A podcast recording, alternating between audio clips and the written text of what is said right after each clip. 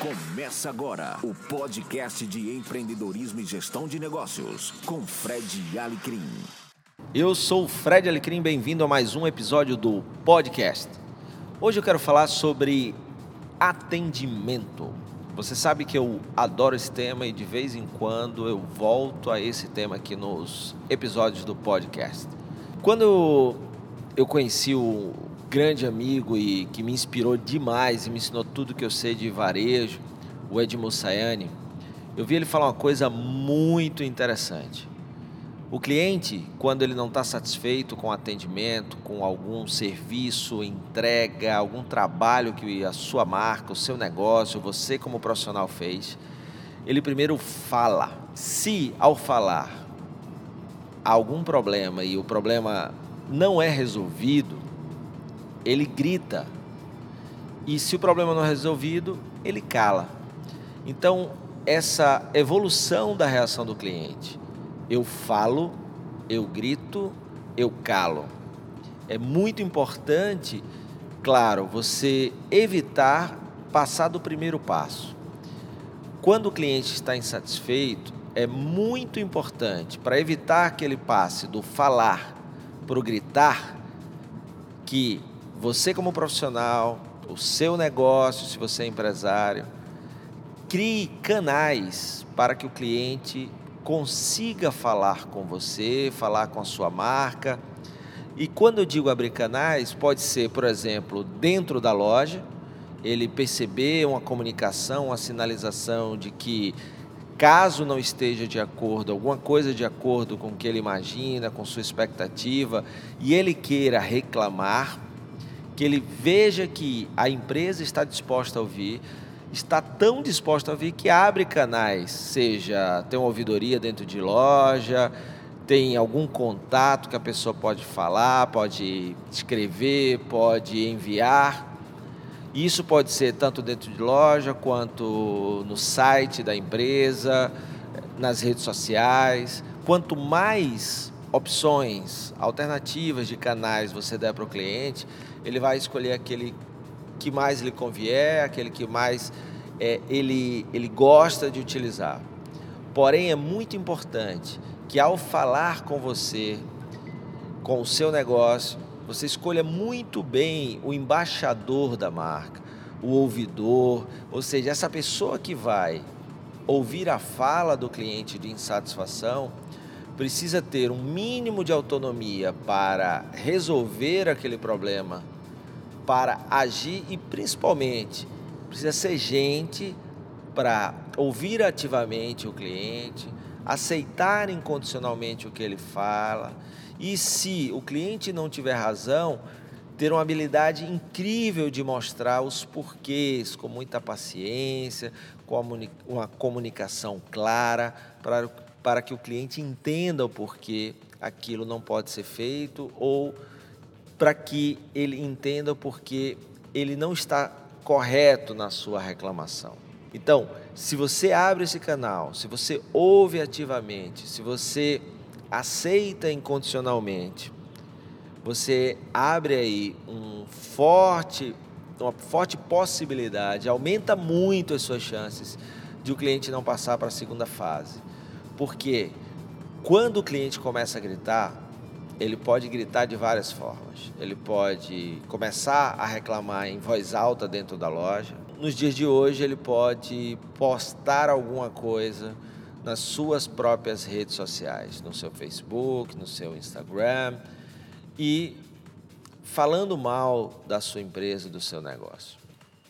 É muito importante trabalhar para evitar esse ponto. Mas se chegar a esse ponto, vale a mesma coisa para o ponto 1. Um.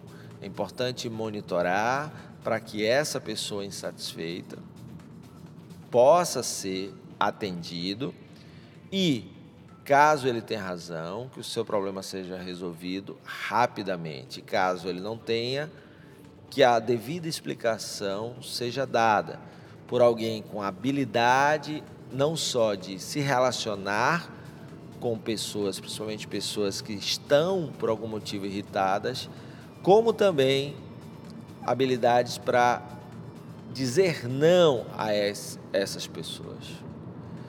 Mas o pior de tudo, quando o cliente ainda está gritando, é sinal que ele ainda está te dando uma oportunidade para resolver aquele problema. Ele ainda se importa com o problema dele, com você, com o seu negócio. O pior dos mundos é quando ele chega à terceira fase, o eu calo. Porque quando o cliente se cala, é sinal que ele desistiu de você. Ele não faz mais barulho, ele não te procura mais, ou ele, a partir de agora, vai fazer falar mal sempre que tiver uma oportunidade de você é, na sua rodinha de amigos, no seu dia a dia, ou ele vai, dependendo do problema, entrar com o processo e você só vai saber dele quando foi intimado. Então, esse é o pior dos mundos para quem quer cuidar da sua reputação. Sempre lembrando, eu já fiz uma postagem aqui falando sobre a empresa imperfeita. Além de ter canais de comunicação e ser muito hábil quando o cliente quiser falar, para evitar o gritar e o calar, é importante agir como um imperfeito, ou seja, o cliente perceber que você quer buscar a perfeição, mas que problemas podem acontecer. Mas quando esse problema acontecer, é importante ser humano para admitir que errou, ser humilde para pedir desculpa, ser ágil para corrigir o erro e ser atencioso para não repetir aquele mesmo erro. Então reflete um pouquinho sobre isso, pensa um pouquinho como pode implementar isso. Como é que estão os seus canais de comunicação com o cliente? É fácil entrar em contato com você quando algo não dá certo? Você tem lá e-mail, telefone, é, ouvidor, e isso está muito claro, tanto dentro de loja, no site, no blog, nas suas redes sociais. As pessoas que você escolhe para falar em nome da empresa são as pessoas com perfil certo para esse tipo de situação. E você está sendo, toda vez que realmente a sua empresa erra, ou você como profissional erra, você está sendo humano para admitir o erro, está sendo humilde para pedir desculpa, ágil para corrigir o erro e atencioso para não repetir o mesmo erro, e isso é muito importante na conquista, reconquista de clientes e para que o seu negócio e a sua carreira tenham uma reputação tão bacana que além do cliente continuar comprando com você, vai te recomendar para um monte de gente. Tá bom?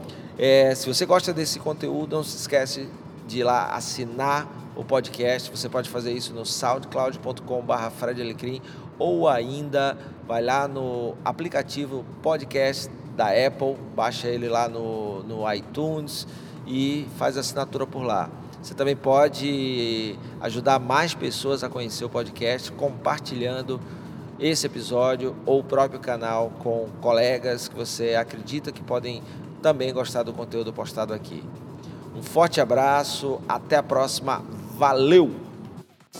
Você ouviu o podcast de empreendedorismo e gestão de negócios com Fred Alecrim. Acesse também o blog www.fredalecrim.com.br.